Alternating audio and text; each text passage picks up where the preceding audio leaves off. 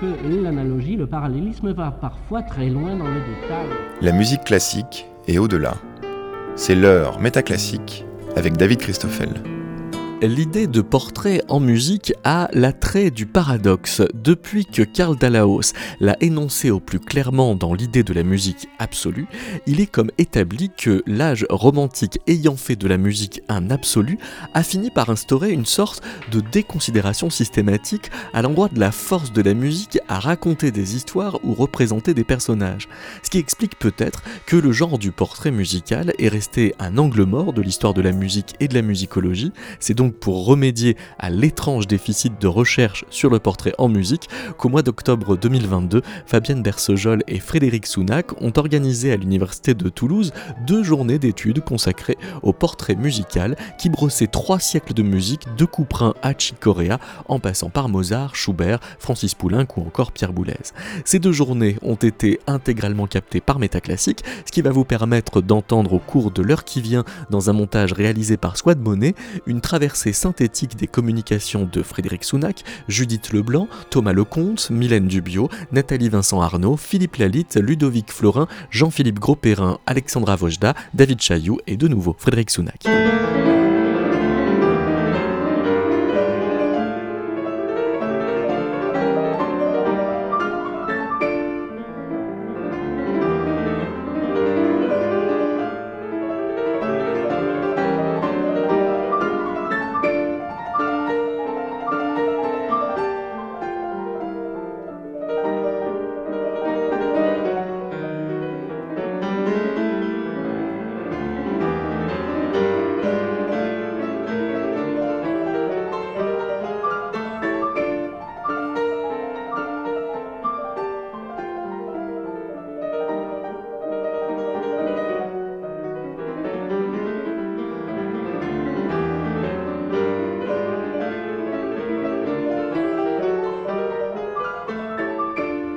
Si l'on considère donc que le, portrait au sens pictural et cinématographique ou photographique désigne la production artistique la plus précise, la plus mimétique, qu'il équivaut d'une certaine manière idéalement à une trace du visage et donc à une trace de la présence, alors c'est vrai, il semble a priori presque théoriquement incompatible avec une musique réputé non mimétique, mais surtout qu'on nous a souvent présenté, enfin dans la théorie esthétique, peut-être depuis euh, le XVIIIe siècle, euh, comme le type même de la beauté libre qui se déploie euh, sans référence, donc à la manière de ces fameuses arabesques tant prisées des premiers théoriciens du romantisme. Donc cela confère à la formule même de portrait musical une saveur un peu paradoxale, mais du coup extrêmement attirante. Le portrait, d'une part, retient les traits d'une personne, mais ne fait sans doute en cela que souligner l'absence de la personne et donc l'écart qu'il constitue malgré tout avec son modèle. On le sait, figuration ne se distingue pas forcément d'une part de défiguration. Et d'ailleurs, chacun en a fait l'expérience. On a quand même toujours quelques difficultés, voire quelques réticences à se reconnaître sur un portrait, y compris euh, photographique. Et de l'autre côté, on peut considérer que la culture musicale a peu à peu été conquise justement avec euh, toute la, reformulation euh, formaliste euh, des intuitions romantiques par justement cette tendance à absolutiser son immatérialité spirituelle, euh, c'est laisser conquérir d'une certaine manière par une doxa qu'on ne va pas qualifier d'iconoclaste, mais tout de même un peu iconophobe pour ajouter à une phobie à toute la liste des phobies contemporaines. Et pourtant, en, en, dépit de toute cette doxa antimimétique portée donc à l'extrême suspicion envers ce qui relèverait, selon un thème aussi très répandu, de l'extra musical, euh, la question du portrait n'est évidemment pas absente de l'imaginaire de la musique. Alors pour bien faire, il faudrait sans doute prendre le temps d'articuler la notion de portrait à celle de figure, euh, particulièrement intéressante en ce qu'elle semble réunir avec son sémantisme complexe les deux pôles du pythagorisme abstrait et de la mimésis. Alors le figuralisme, on le sait, procède d'un pacte entre la musique et la rhétorique des émotions, euh, qui s'élabore au point de devenir un pacte entre les moyens musicaux et les images, voire les concepts. Alors en mentionnant tout à l'heure le symbole finalement anti-mimétique qu'est l'arabesque, je faisais référence à la pièce de Schumann, dont la célèbre coda est assurément un merveilleux exemple de musique pure et de pure musique.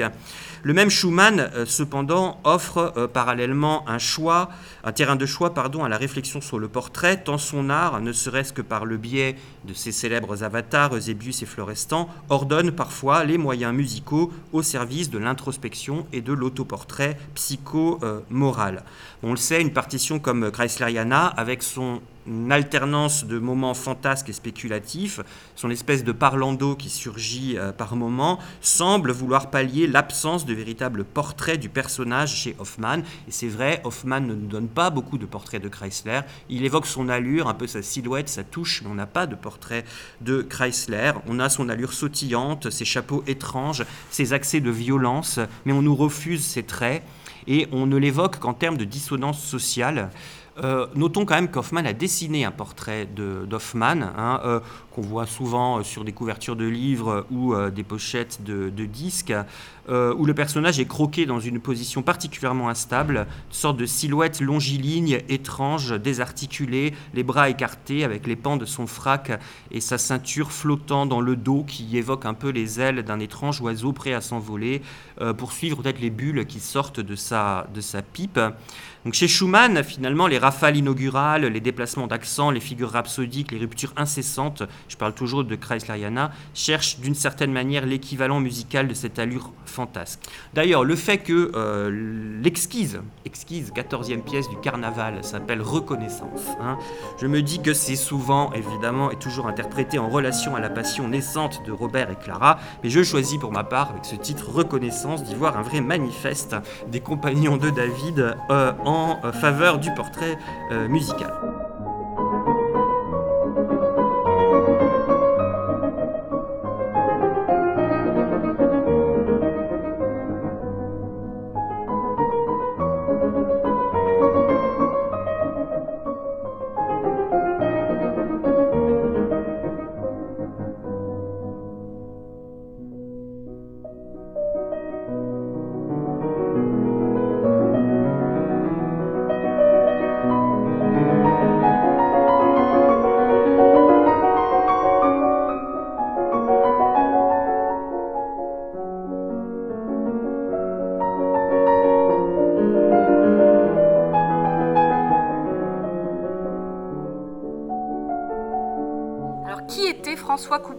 Judith Leblanc. Issu d'une illustre famille de musiciens, organiste titulaire de la prestigieuse tribune de l'Orgue de Saint-Gervais à Paris, tout en menant une carrière de compositeur et de professeur de clavecin très recherchée.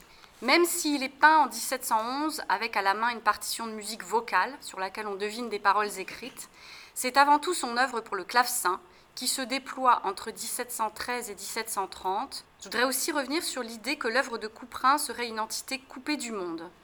Ainsi, pour Pierre Citron, rien ne semble le relier au grand mouvement de son temps. Je le cite. Il semble s'être tenu à l'écart de la société, comme sa musique à l'écart des influences, tandis que Philippe Bossan parle de refus du réel, refus du monde.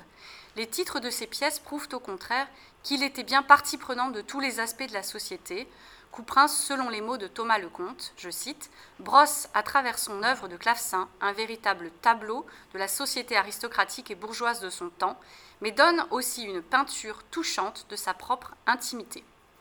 Il s'agit enfin de revenir sur un aspect minoré par la recherche en musicologie, son humour, sa verve satirique et la porosité qui existe entre son œuvre et le théâtre de son temps. Déjà, dès cette première sonate, composée au tout début des années 1690, intitulée La Pucelle et qu'il rebaptisera la Française, se donne à lire un certain goût pour l'ironie, le second degré, les histoires et son art pour les raconter, mais aussi sa tendance à masquer le réel et à lui donner des titres qui sont autant de filtres. On décèle aussi chez Couperin un goût pour la stratégie littéraire, les mots, la périphrase, les jeux. Si les pratiques littéraires et musicales se rejoignent à travers l'art du portrait, elles se rejoignent également à travers les pratiques de l'intermusicalité, de l'intertextualité, du pastiche, de l'imitation, de la parodie, de l'écriture à la manière d'eux, autant de pratiques que Couperin cultive très largement, par exemple dans l'apothéose de Lully. Il fréquente en outre les auteurs de son temps. Il a mis en musique un cisin de La Fontaine, intitulé ironiquement Épitaphe d'un paresseux. Cet air à valeur d'hommage trahit les affinités spirituelles cultivées par les deux hommes. Ils pourraient en outre avoir connu la bruyère, puisqu'ils avaient tous deux été employés chez Condé à différents moments. Et certains de ces portraits en musique font écho au caractère à la mode en littérature. Les roseaux et le moucheron font signe vers les fables de La Fontaine, mais peut-être aussi vers le monde de la nature, dont il se plaît à imiter les sons ou les chants d'oiseaux. Je vous renvoie par exemple à ces fauvettes plaintives L'œuvre de Couperin est donc bel et bien une œuvre connectée au réel, en prise avec la nature d'une part, l'actualité des grands courants littéraires et les modes de son époque d'autre part. Les jeux de société, portraits mystères et énigmes dont les précieuses et les lecteurs du Mercure galant raffolent, vogue de l'orientalisme, par exemple la pièce La Sultane, c'est une œuvre ouverte au monde. Et à propos de cette ouverture, il n'est pas anodin de rappeler la position qu'il recommande dans l'art de toucher le clavecin. Je cite on doit tourner un tant soit peu le corps sur la droite, étant au clavecin, ne point avoir les genoux trop serrés et tenir ses pieds vis-à-vis l'un de l'autre, mais surtout le pied droit bien en dehors. Le claveciniste, dans cette posture, ne s'exclut pas de son public, il reste ouvert et pour ainsi dire poreux au monde. Au terme de cette traversée de l'œuvre de Couperin euh, et de ses titres, il me semble que l'on peut dire que le portrait de Couperin sort à la fois enrichi et complexifié. C'est finalement la notion de connivence, en latin, coniwere signifie faire un clin d'œil, qui s'approche peut-être le mieux de l'esthétique couprinienne. La polysémie des titres et de la musique est constitutive de cette esthétique de la connivence. Finalement, ce qui compte, c'est la dimension suggestive ou l'aura poétique de chaque pièce. Libre à chacun de construire sa chambre d'écho littéraire et picturaux à l'écoute des pièces et de ses titres évocateurs par le biais desquels Couperin nous dit quelque chose de lui et quelque chose du monde. Dans la dernière pièce du 25e et dernier ordre, en si mineur, on trouve la saillie, c'est-à-dire une ultime pirouette polysémique et poétique, un dernier sourire de l'esprit qui fait retour sur ce qui fut une part importante de son œuvre. C'est le même sourire que l'on trouve dans Les Idées heureuses, partition que Couperin affectionne particulièrement puisque c'est celle qu'il choisit de tenir entre ses mains lorsque son vient son tour d'être portraituré et qu'il se met en scène au sommet de son art dans une évidente ambition mémorielle et testamentaire. C'est peut-être aussi une façon de nous dire qu'il s'est peint lui-même à travers la pièce des idées heureuses ou de faire un clin d'œil à la préface de son premier livre dans laquelle je vous rappelle qu'il écrivait Les titres répondent aux idées que j'ai eues. Je terminerai pour ma part sur L'Anguille, dans le 22e ordre de ce quatrième livre, qui pourrait finalement être l'animal totémique, l'animal emblématique de ce peintre-poète, dont les titres sont des énigmes qui échappent, mais qui en disent plus long qu'on ne croit j'ai voulu m'intéresser à deux pièces qui sont euh, très importantes dans la, Thomas Lecomte. dans la production de, de Couperin, qui sont ses apothéoses, euh, parues en 1724 euh, et 1725, au premier feu donc, du règne personnel de Louis XV, le Parnasse ou l'apothéose de Corelli et le concert instrumental sous le titre d'apothéose composé à la mémoire de l'incomparable, la mémoire immortelle pardon, de l'incomparable Monsieur de Lully titre un petit peu ronflant, de François euh, Couperin propose donc deux portraits musicaux singuliers et contrastés qui, dans leur forme comme dans leur dessin, vont bien au-delà des innombrables et fascinantes pièces à titre, comme on l'a vu, qui émaillent la musique de classin du compositeur. Tout à la fois portrait, vaste musique à programme et pièces d'hommage, ces apothéoses, consacrées à deux figures emblématiques de deux styles nationaux qui servirent de modèle à toute l'Europe, euh, traduisent en son euh, tout ce que ces musiciens représentaient dans l'esthétique musicale du temps et les débats qui agitèrent de manière souvent passionnée les euh, contemporains. Mise en scène dans un, univers mythologique teinté de références contemporaines, Lully et Corelli et les esthétiques qu'ils incarnent s'y rencontrent, s'y jaugent concertant enfin dans une paix du Parnasse qui scelle l'union des deux goûts, français et italien, jugés jusque-là inconciliables. Alors concrètement, dans ces deux apothéoses, le, portrait se définit euh, à, travers, des cartels, euh, des petits cartels argumentaires, une sorte de scénographie qui est différente selon les deux, euh, les deux apothéoses, et plus globalement dans le traitement des idiomes euh, musicaux nationaux. Mais euh, la question est de savoir où s'arrête, où s'arrête le portrait descriptif et où commence le discours esthétique, le portrait au-delà de la peinture devenant alors éloquent, rhétorique, donnant à voir, mais aussi à entendre les arguments du compositeur en faveur des convictions esthétiques qu'il défend. Euh, tout au long de ces pièces de clavecin, on l'a vu, se dessine tout un univers poétique, mais aussi un véritable microcosme artistique et social, qui est à la fois le reflet de, l'univers familier de Couperin, mais aussi d'une sociabilité en pleine évolution durant cette période d'extraordinaire effervescence que fut la Régence. L'apothéose de Corelli comprend sept sections qui, qui se terminent par l'admission du musicien italien au Parnasse auprès d'Apollon. Euh, dans sa structure, dans cette grande sonate, sonade en trio, euh, s'appuie certes sur la structure traditionnelle, quadripartite de la sonata da chiesa italienne, mais aussi s'en éloigne par sa déstructuration et par son, vocabulaire musical. Et donc j'en arrive justement à cette deuxième apothéose, ce complément.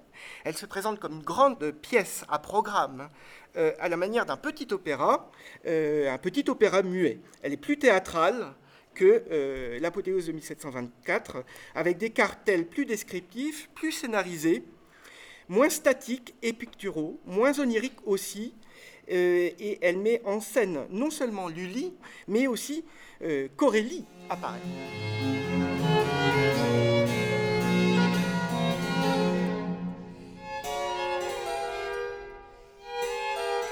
En revanche, le portrait de Lully se fait plutôt d'un point de vue plus indirect, et le musicien, du moins jusqu'à son arrivée au Parnasse et sa rencontre avec Lully, est plus spectateur qu'acteur du processus de sa glorification.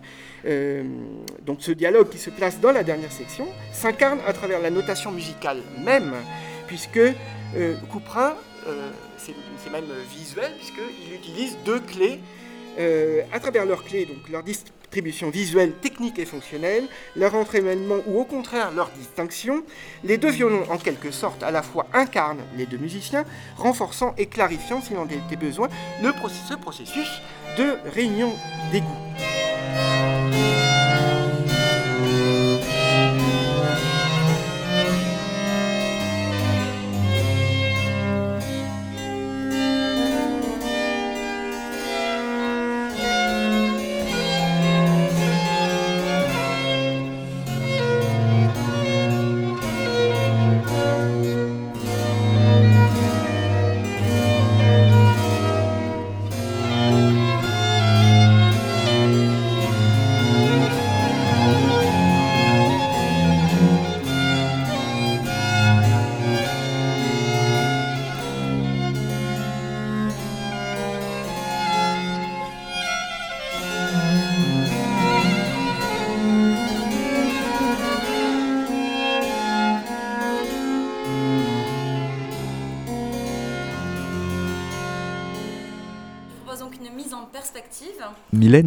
Des portraits de Paul Éluard, enfin des portraits de peintres proposés par euh, Paul Éluard dans le cycle Le travail du peintre de Francis Poulenc.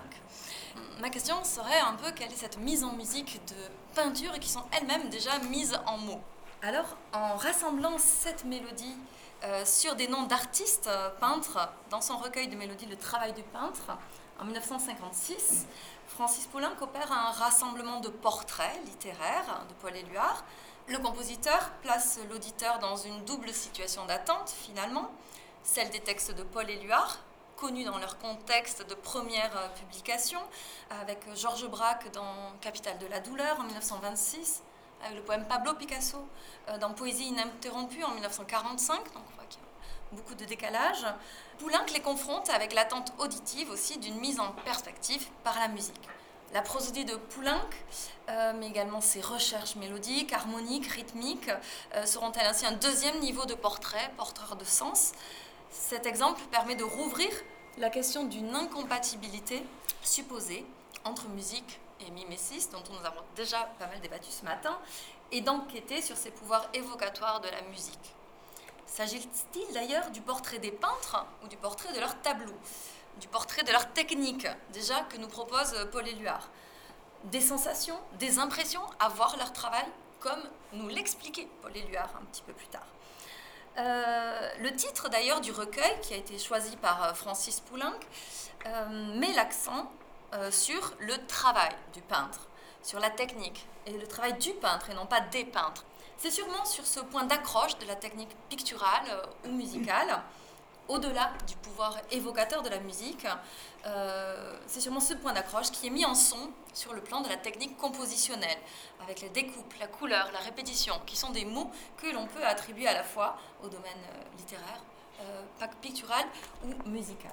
Il a donc écrit beaucoup sur sur Paul Éluard, sur des textes de Paul Éluard, 34 mélodies. Il a également écrit d'ailleurs sept œuvres chorales sur des poèmes d'Éluard. On voit qu'il le connaît vraiment et d'autant plus que Paul Éluard se tourne lui aussi vers la musique. C'est d'ailleurs euh, celui qui est considéré comme le seul surréaliste, euh, poète surréaliste, qui aime vraiment euh, la musique. On peut remarquer qu'en plus, la musique ici va être quelque chose qui se diffuse dans l'espace, on en a parlé ce matin, ça ne va pas être un plan simplement euh, vu. Euh, et ce que tente Poulenc ici va quand même au-delà de cette spatialisation de la perception, parce qu'il y a beaucoup euh, de connotations, beaucoup d'autres éléments peut-être du domaine de la connivence aussi, qui sont là, ou qui sont peut-être imperceptibles, mais qui sont présents. Donc c'est un enjeu aussi d'appliquer euh, dans ce mode d'expression qui est la musique, euh, des, euh, des, codifications pour essayer d'illustrer peut-être cette peinture, d'illustrer ces peintres et leur travail, leur manière peut-être de, composer sur un tableau. Et parce que justement, Poulenc ne cherche peut-être pas à illustrer, mais à montrer faire ressentir, donner l'impression, la sensation de cette peinture. Donc ce titre du cycle Le travail du peintre, est directement emprunté à une autre euh, sous-partie du recueil de 1946 qui était euh, dédiée à Picasso. Donc on voit qu'on est vraiment dans le travail euh, et peut-être on se dit que là nous assistons au travail du compositeur avec cette œuvre de, de Poulenc. C'est dans le discours poétique d'Éluard, remarquablement saisi, restitué par le musicien, que la perception des mondes picturaux se construit. La recréation de la peinture par la musique passe par le poème, transite par le poème, par sa prosodie, son rythme, sa construction thématique et sonore. Euh, il va à la racine du geste de création du peintre, parallèlement le plus souvent à la démarche d'Éluard. Donc Poulenc a utilisé la musique pour exprimer les caractéristiques, les émotions liées au travail de chaque artiste, avec par exemple dans cette mélodie dédiée à Picasso, la première, une musique qui pourrait peut-être refléter la vivacité de la créativité euh, de ces tableaux cubistes, aussi le, les aplats, les, choses vraiment euh, très claires, euh, avec cette idée par exemple de nous proposer une mélodie en Do majeur. Alors officiellement en Do majeur, même si euh, nous n'entendrons pas forcément totalement du Do majeur. Et ce travail du peintre serait un hommage créatif qui va tenter de rapprocher une œuvre d'art, dans une œuvre d'art, plusieurs mondes artistiques, notamment le monde pictural, du monde musical. Pourquoi pas sourire et pourquoi pas des larmes tout au bord de la toile où jouent des petits. Voici le jour d'autrui, laisse aux ombres leur chance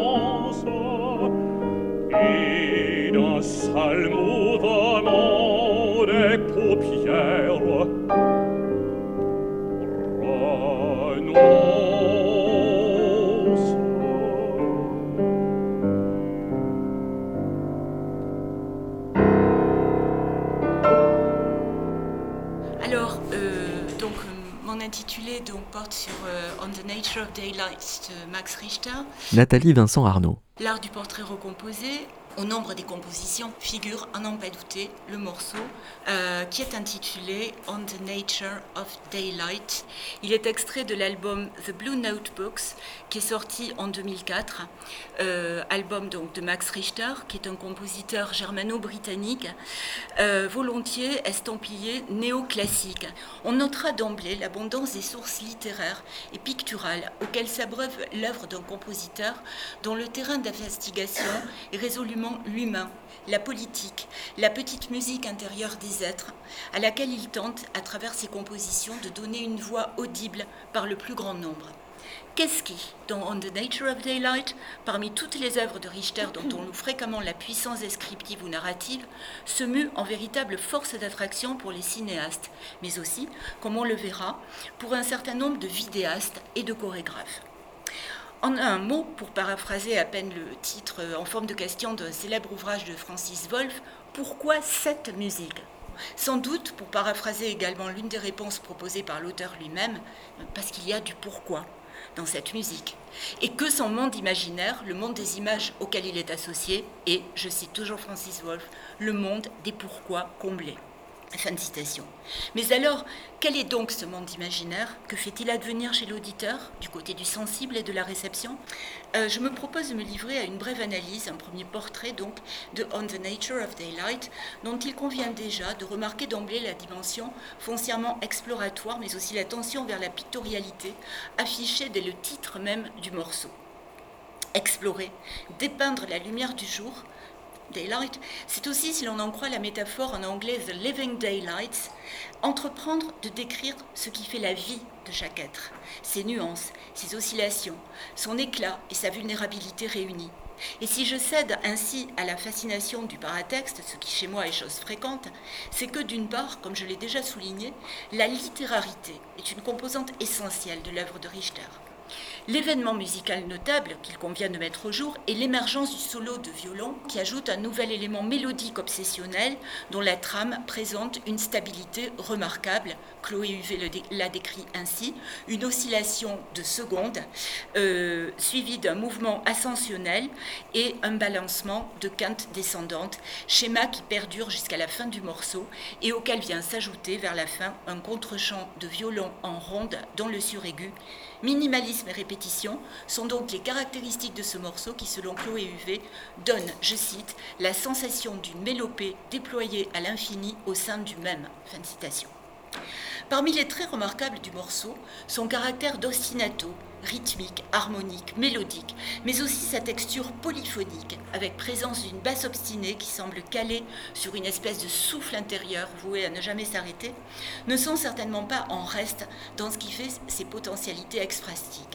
Cette construction musicale, fondée sur une écriture à la fois répétitive, dialogique et incrémentaliste, est apte à bâtir autant de scénarios énergétiques. Je reprends ici une très belle formule de Laurent Génie dans son très bel ouvrage La vie esthétique, qui disent la puissance dynamique d'une expérience musicale foncièrement révélatrice, modélisante, apte à articuler, à dessiner les contours d'un personnage, de son cheminement intérieur et de sa perception par l'audio-spectateur. Celui-ci fait en effet de ce morceau, comme il le suggère dans une note d'intention assez précise, l'écrin et l'exhausteur d'une mise en scène de l'intime, de l'errance, de la quête de l'autre, de la conscience de sa propre vulnérabilité, de celle de toute relation humaine appelée à advenir, à se transformer, à s'effacer pour renaître encore et toujours. Il ne semble en tout cas faire aucun doute qu'au vu de la puissance dynamique qu'il renferme et qui peut s'incarner à travers de multiples portraits d'êtres en recherche, en déroute, en recherche de relations, On the Nature of Daylight sera encore amené à épouser les contours d'autres visages, d'autres voies, d'autres itinéraires humains. Je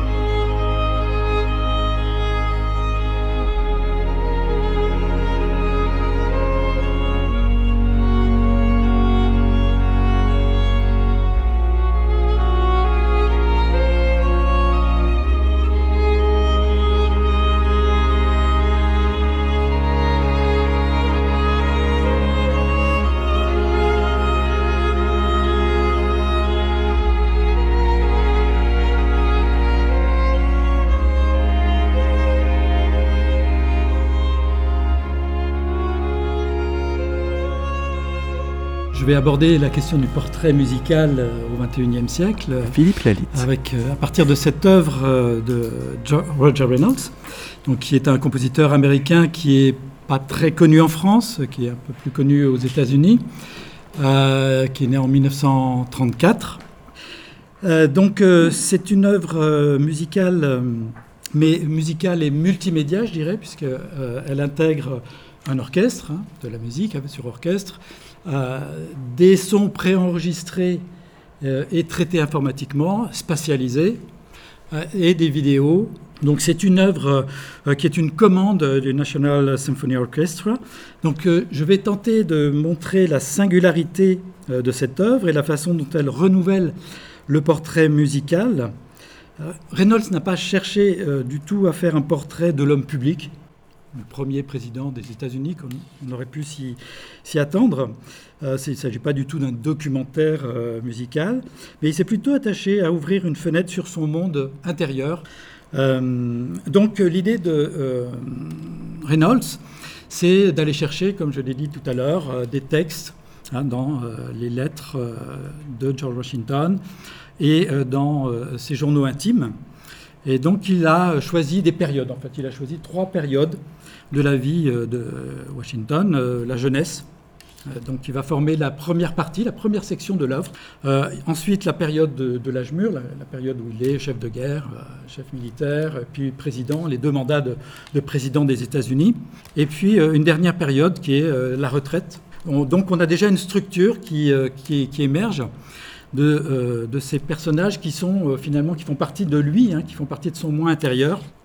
Alors les textes, bien sûr, euh, abordent euh, la vie, les thèmes sont souvent les épreuves, les souffrances, le froid, la guerre, les blessures, euh, la mort des proches, mais aussi la destinée, les affres du pouvoir, les compromissions, l'amitié, le désintéressement, et plutôt à la fin d'ailleurs la nature. Alors comme euh, le disait euh, Jean-Luc Nancy, pour portraiturer, il ne suffit pas que le tableau s'organise autour d'une figure, celle-ci doit encore s'organiser autour du regard, hein, de son regard, du regard de la personne qui est portraiturée. Et donc c'est ce qu'a voulu faire aussi euh, Reynolds, en prenant appui sur finalement ce que, en imaginant en tout cas, ce que George Washington pouvait voir. Alors du point de vue de la musique, il a trouvé cette pièce de euh, Benjamin Carr, The Maid of Lodi, euh, qui est un peu plus tardive. Hein. Elle est composée en, 1812. mais il va partir de ça et il va dériver en fait. Et cette dérivation en fait qui va se produire à chaque section, on va avoir une dérivation en fait. C'est de mon point de vue, c'est quelque chose qui relève en fait de la profondeur de la conscience, c'est-à-dire qu'on s'enfonce finalement petit à petit de plus en plus profondément dans la conscience de George Washington pour aller jusqu'à peut-être au, bord de l'inconscient. Euh, je ne sais pas. Alors, dernier point euh, du point de vue du son et de la musique. Donc, ce sont les, sons enregistrés.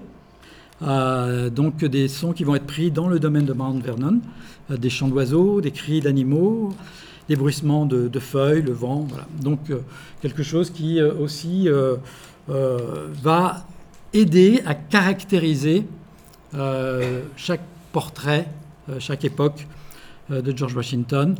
Alors, cette œuvre appartient sans aucun doute à la catégorie du portrait message. C'est effectivement un hommage au premier président des États-Unis, un hommage aussi à l'homme, mais aussi quelque chose qui est de l'ordre du message politique, parce que les textes choisis ne sont pas anodin. Voilà. Mais on peut dire aussi que, euh, d'une certaine manière, euh, cette œuvre appartient à la catégorie du portrait euh, parangon, puisque toute la structure de l'œuvre est finalement complètement composée à partir de, cette vie, de la vie de George Washington, et complètement inspirée des, pensées et des faits de, l'homme et du président. mais je pense qu'il y a quand même quelque chose qui est de l'ordre de l'autoportrait quelque chose qui sera en arrière-plan finalement, euh, où on voit bien que les choix des textes aussi est en rapport avec la propre euh, vie de Reynolds.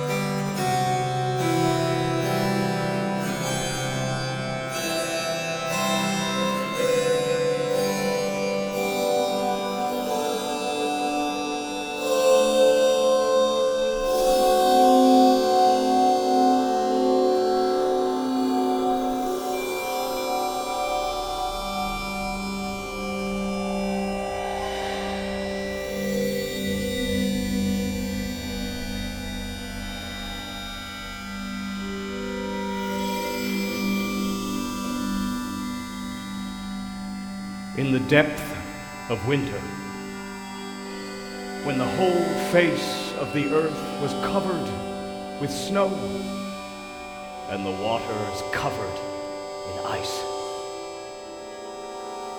I now exist and appear in the land of the living by the miraculous care Euh, pour reprendre un passage d'un article de Béatrice Didier intitulé euh, La musique peut-elle décrire un paysage? Ludovic Florin. Je la cite Sans les mots, une musique pourra faire naître un paysage dans l'imagination de l'auditeur, mais rien ne pourra assurer une certaine parenté de ce paysage avec celui auquel a pu songer le musicien. En remplaçant mots euh, par titre et paysage par portrait, la, phrase reste pertinente.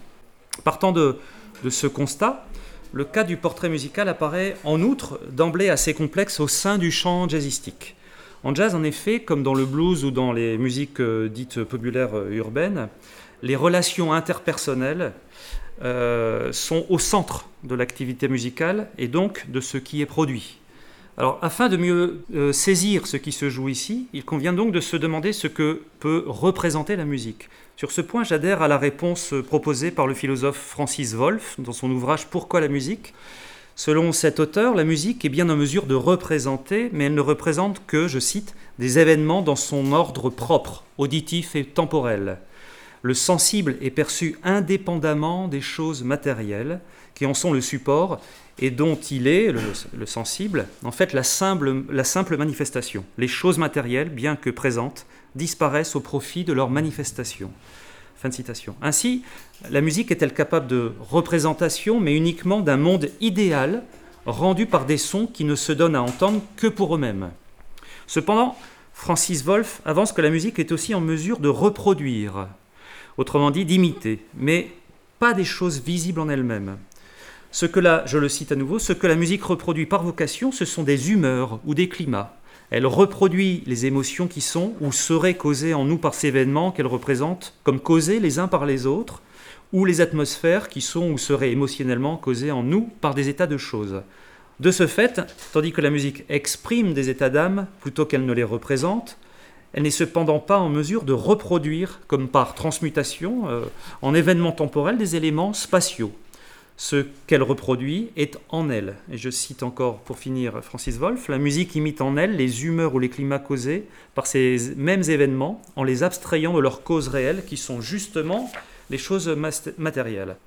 À cela s'ajoute, et ceci est plus essentiel, encore, une spécificité propre au portrait improvisé qui amène une ouverture au problème d'une mimésis musicale. Comme il se doit en jazz, l'interaction est l'un des mécanismes de création de cette musique. Voyons par exemple le portrait euh, fait par euh, Chick Corea euh, de Rusty. À partir du moment où Rusty adopte l'attitude corporelle du penseur, Correa emploie des, accords suspensifs résultant de l'usage d'éléments comme l'accord de quinte augmentée, la gamme parton, des échelles octatoniques, etc. Lorsque la musique s'anime, Rusty bouge la tête, ce qui entraîne Correa à entretenir cette dynamique rythmique. Une fois Rusty redressé, le registre devient plus large, les nuances s'intensifient, la texture s'épaissit. Lorsqu'il joue finalement un accord, parfait, Correa sourit, sans doute en réponse au sourire que l'on ne voit pas de Rusty. En réalité, Correa use d'éléments générateurs de sens, car porteurs de topoi, qui vont déclencher une mise en résonance d'ordre culturel par association entre ce qu'il entend et ce qu'il voit. Certes, on constate combien l'interaction est importante dans le processus créatif, mais en outre, du fait même que l'improvisation se trouve accompagnée de son modèle, on entend mieux ce qu'elle reproduit, c'est-à-dire les humeurs ou les atmosphères qu'elle imite, pour reprendre à nouveau les propos de Francis Wolff. De fait, la stratégie, développée par Correa, consciemment ou non, consiste à nous mener du modèle vers la musique. Autrement dit, il rapatrie son public du modèle, avec ses attitudes, ses mouvements, ses formes, vers ce qu'il joue, l'action musicale, qui a sa propre vie en parallèle en quelque sorte de son, de son modèle, finissant seul, par seul, importé. Pour le dire encore autrement, on n'entend plus que la musique et on ne voit plus le modèle. Le musicien prend appui sur ce qu'il voit pour choisir quoi puiser au répertoire de son langage musical. Le modèle réagit à ce qui est représenté en musique, il réagit à l'ordre performatif. Ses réactions, fermer les yeux, bouger la tête, sourire, constituent autant d'événements auxquels l'improvisateur va être sensible, entraînant une modification du cours de la musique, ce qui entraîne plus qu'un sentiment constatif, car une personne est à la fois une chose et une chose qui produit des événements. Face au pianiste, le modèle prend les atours d'une présence qui semble disparaître au profit de la musique, une présence euh, non pas absente, mais une présence disparaissante, pour calquer le style de, Jean Kelevitch. Mais dans un même mouvement, le, modèle est conçu, appréhendé, utilisé par le musicien comme une absence bien présente, avec des traits d'union. Une absence en tant que corps qu'il ne peut reproduire musicalement, est présent, cependant en tant qu'événement ayant des conséquences sur l'action musicale même. Ainsi, à la faveur du portrait musical, la fonction du modèle aurait donc, chez Correa, comme chez d'autres jazzmen tels Ellington, une utilité essentielle, l'utilité de l'inutilité, pour reprendre le titre de l'essai de Nuccio Ordine. Okay. All right, here we go.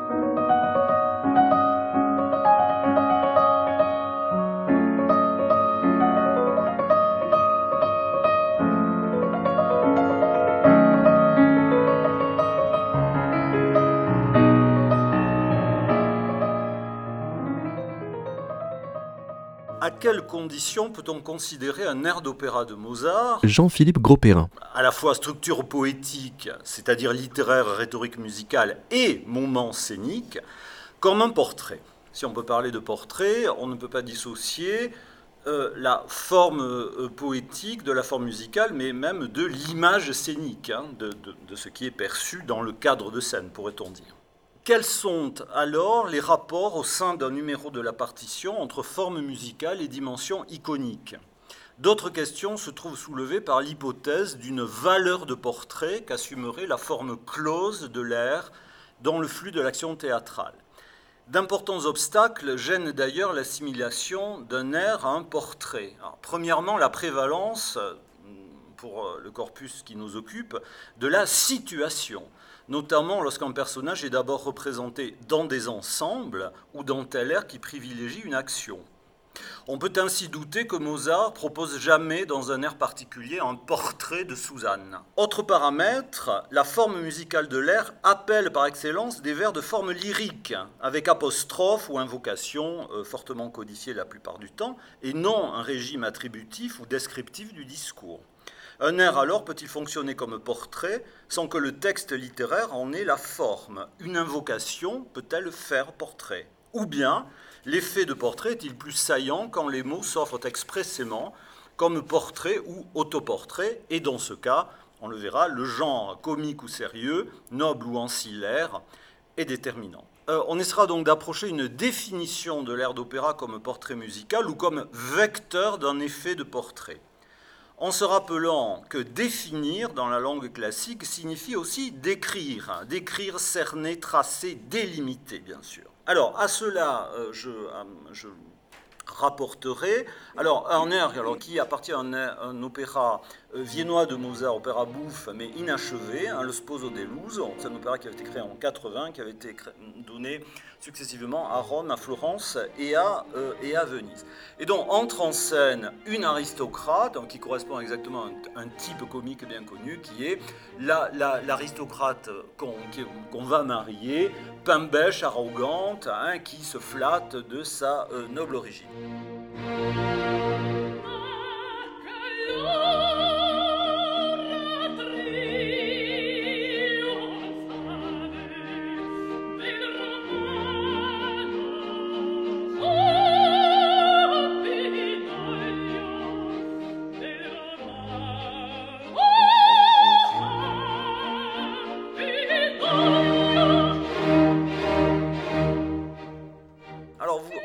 Déjà le texte lui-même de l'air, les paroles, alors peuvent ici fonctionner comme, pourrait-on dire, peuvent valoir comme autoportrait, hein, avec présentation des origines, mais euh, euh, imitation, enfin, euh, simultanément avec l'expression de l'indignation. Elle arrive et personne n'est là pour la recevoir dignement.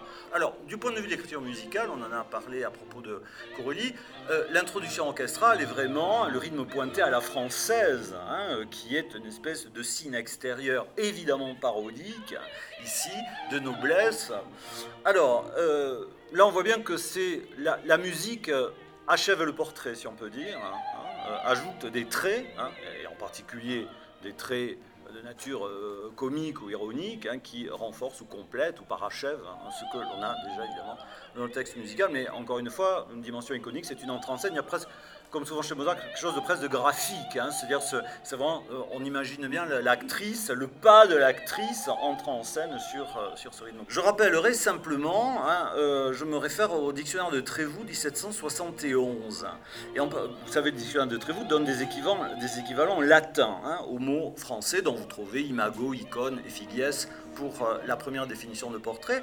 Mais pour la seconde définition se dit aussi de l'ouvrage d'un peintre qui, par le moyen du pinceau, du burin, du crayon, imite d'après nature la figure, l'image est la représentation d'une personne, delineatio adumbratio viva et naturalis. Or, adumbrare veut dire euh, certes imiter, reproduire, hein, c'est un, hein, je vous renvoie au gaffio, hein, mais le sens premier c'est ombrager, masquer. Entre les deux, vous avez le sens d'esquisse. Et donc, l'hypothèse ici que je fais, c'est que précisément si ces airs valent comme portrait, c'est que justement chez Mozart, ils sont le lieu par excellence de l'équivoque mozartienne, mais qui dans le cas du portrait ouvre effectivement une duplicité, ou du moins une ambiguïté possible, mais ça on pourrait le dire déjà de la cavatine de la comtesse, par rapport au sens littéral du texte.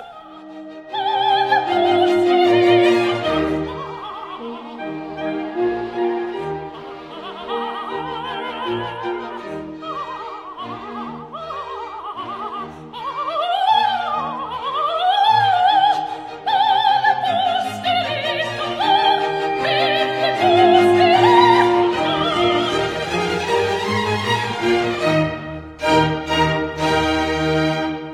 C'est précisément ce que euh, je souhaiterais proposer, donc, Alexandra Vojda. m'incitant à interroger le répertoire du Lied sous un angle, somme toute, fort, fort euh, peu exploré, pardon, euh, car oui, le rapport à l'image et à la représentation visuelle constitue une espèce de défi pour cet art qui, disposant presque exclusivement de son, se prête a priori assez mal à l'exercice de type mémétique, mais les goûts de l'époque obligent, s'il faut considérer le 19e siècle comme l'âge du portrait, l'univers du lead n'est pas imperméable à ces tendances. Il y réagit, euh, telle est mon hypothèse, par une espèce de hantise de l'image qui, sans aboutir à des portraits, semble orienter un certain nombre de choix. Alors je parle certes de choix textuels, euh, car si, l'on s'en tient au dernier écrit de Goethe sur la question euh, datant de 1820, euh, le compositeur d'un lead reprend un poème signé par un autre pour individualiser, individualisieren à travers sa personnalité et lui insuffler une vie, einzuhauchen. Il en résulte un nouveau poème qui étonne le poète lui-même. Euh, la hantise de la représentation concernerait donc des choix euh, textuels autant que musicaux, les deux étant difficiles à distinguer, la distinction étant extrêmement complexe, mais aussi les choix éditoriaux révélateurs, comme j'essaierai de euh, montrer dans le cas de Schumann, de ce complexe de l'image. Dans ce type d'approche du poème, le travail musical résiste à toute dimension picturale du texte, à toute recherche de représentation, de caractérisation, à moins que une telle intention soit présentée dans l'intégralité du texte. Ce qui distingue l'approche schaubertienne, c'est l'utilisation de deux outils qui deviendront vraiment une marque de fabrique de son lead. Premièrement, cette approche s'avère sensible aux outils phonétiques que la langue gothéenne utilise pour affiner la représentation du personnage. Euh, donc une sensibilité nouvelle à la signifiance poétique, bien qu'avant que le terme soit employé dans, nos jargons. Donc euh, euh, la récurrence du topo dans la culture poétique ambiante n'est certainement pas une raison suffisante quand même pour expliquer son omniprésence dans les cycles de leaders les plus célèbres des premières décennies du siècle, la Meunière, la Winterreise, les deux Liederkreise et le Dichterliebe schumannien. chaque œuvre d'art euh, euh, est aussi une forme d'autoréflexion et d'autocommentaire. Euh, un texte qui explicite cette quête de l'image offrirait en ce sens au compositeur une opportunité de commenter son propre langage musical un langage qui ne peut qu'évoquer, suggérer, rêver une présence sans jamais en fournir une représentation. et c'est précisément cette multiplication de reflets qui domine la mise en musique de Schubert. Tout est là pour perturber le principe monodique pour déplacer les proportions fondatrices quand même du lead entre la, euh, mélodie chantée euh, euh, porteuse du texte et le piano. Le rapport entre visage et représentation, par conséquent, ne peut être plus confus. Euh, alors comment construire un portrait quand l'essence de la vue, justement, euh, et ses capacités d'objectivation font défaut à ce point? Donc il ne, reste pas, euh, il ne restera qu'un pas à franchir pour arriver à un détachement ironique entre le jeu et sa représentation devenue obsolète et caricaturale. on pourrait donc rapprocher cette écriture délibérément hybride de portrait double déjà évoqué. Euh, ce, n'est que dans ce type de miroir en binôme, hein, où l'un contredit l'autre finalement, euh, que la complexité identitaire du jeu schumannien est prête à se projeter.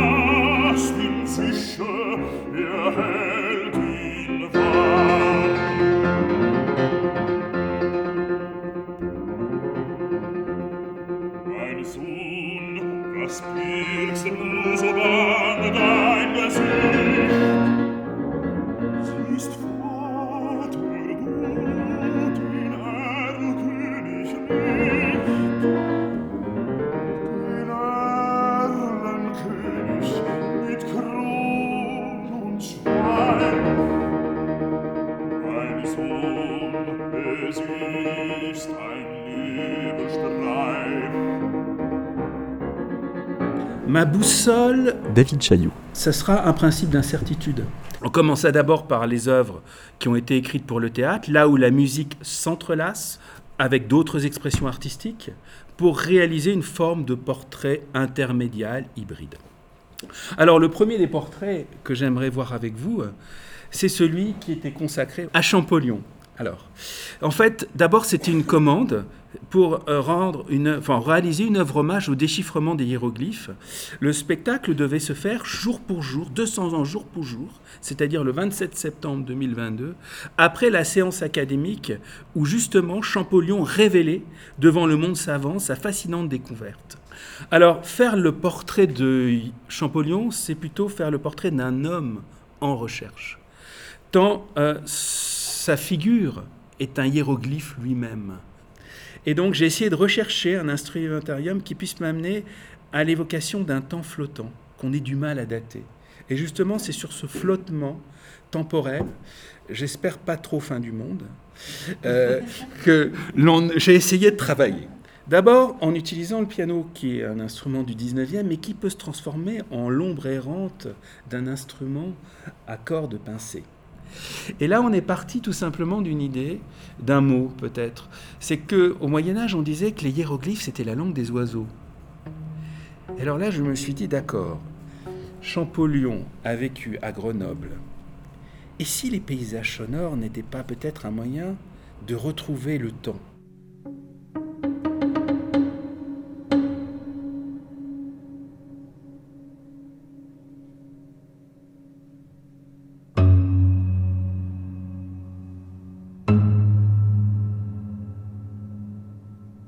Tout à l'heure, on a parlé de l'esprit de connivence, d'une certaine manière, et que moi je dirais peut-être un peu comme lui que c'est une forme de geste d'hospitalité, peut-être, et qu'en fait, il y a quelque chose qui peut peut-être s'apparenter, peut-être, je ne sais pas, à une forme de traduction, peut-être, je ne sais pas. En tout cas, c'est ouvert pour faire, et là je bien, pour faire un lien, faire humanité ensemble. Et d'une certaine manière, le concert, c'est un peu ça. Hein. On fait communauté dans un espace public, interprète et compositeur dans un temps partagé et, voilà donc euh, et euh, voilà alors donc est-ce que c'est vraiment des portraits?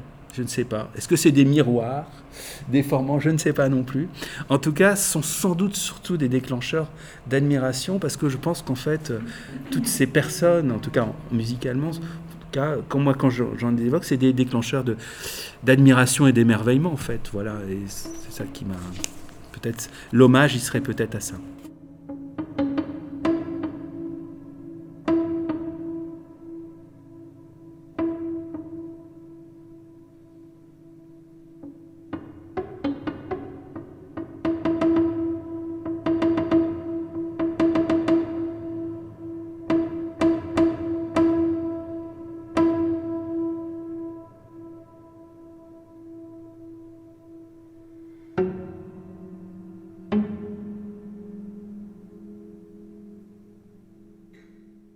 Et donc, euh, voilà, comme je ne recule devant rien, j'ai décidé de parler de cette figure qui est euh, Pierre Boulez, donc, comme vous le savez, euh, décédé en janvier 2016, et dont le, ce qu'on peut appeler le magistère hein, sur la musique française dite contemporaine a constitué pendant des décennies, comme personne ne l'ignore, un, un, authentique phénomène. Donc l'idée d'un portrait de Boulez s'impose en raison de son importance objective pour la musique du XXe siècle et celle d'un autoportrait de Boulez est sans doute justifiée théoriquement par le fait, on le sait bien, qu'il n'a jamais euh, cessé d'associer l'acte compositionnel au souci de penser et de situer sa propre production euh, artistique. Mais voilà, je voudrais évoquer euh, Pli selon Pli, dont le sous-titre est, comme vous le savez, Portrait de Mallarmé, ce qui a de quoi éveiller notre intérêt.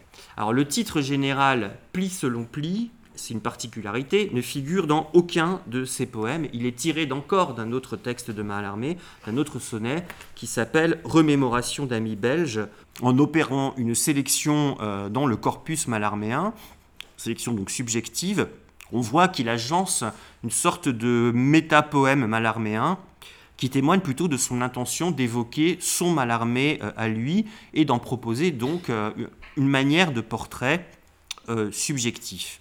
Le fait aussi que le matériau élu fasse émerger des termes comme remémoration ou tombeau euh, rappelle de surcroît euh, l'importance chez Mallarmé de cette modalité de l'hommage, de sorte que le, dépliage euh, annoncé peut par hypothèse aussi s'envisager ainsi, pli selon pli, c'est-à-dire Boulez esquisse son propre portrait en artiste faisant le portrait de, de Mallarmé qui fait lui-même le portrait de Verlaine. Mais revenons pour conclure au portrait, c'est-à-dire à, l'intention manifestée par pli selon pli. Ce qui se déplie est en somme le dilemme intérieur de Mallarmé. Comment préserver l'expression subjective qui fait tout le sens de l'entreprise artistique, poétique, musicale, picturale, artistique, et qui la distingue des autres paroles que l'on peut tenir sur le monde, mais dans le cadre d'un formalisme exigeant, interrogeant sans concession la notion d'œuvre telle que nous l'a légué le euh, romantisme. C'est là qu'on voit que le portrait de Mallarmé envisagé par Boulez équivaut à endosser l'héritage de cette grande problématique euh, esthétique, mais aussi évidemment à composer avec pour Boulez par le miroir que ça lui tend. C'est donc une forme d'autoportrait euh, spéculatif. Donc la partition portrait, qui est une méditation euh, critique sur Mallarmé, permet de regarder dans les yeux finalement la possibilité du naufrage et l'intensité qu'elle confère à des moments poétiques. En tout cas, de s'envisager soi-même, peut-être pas totalement son narcissisme, mais avec en tout cas le plus de scrupules possible. Oh,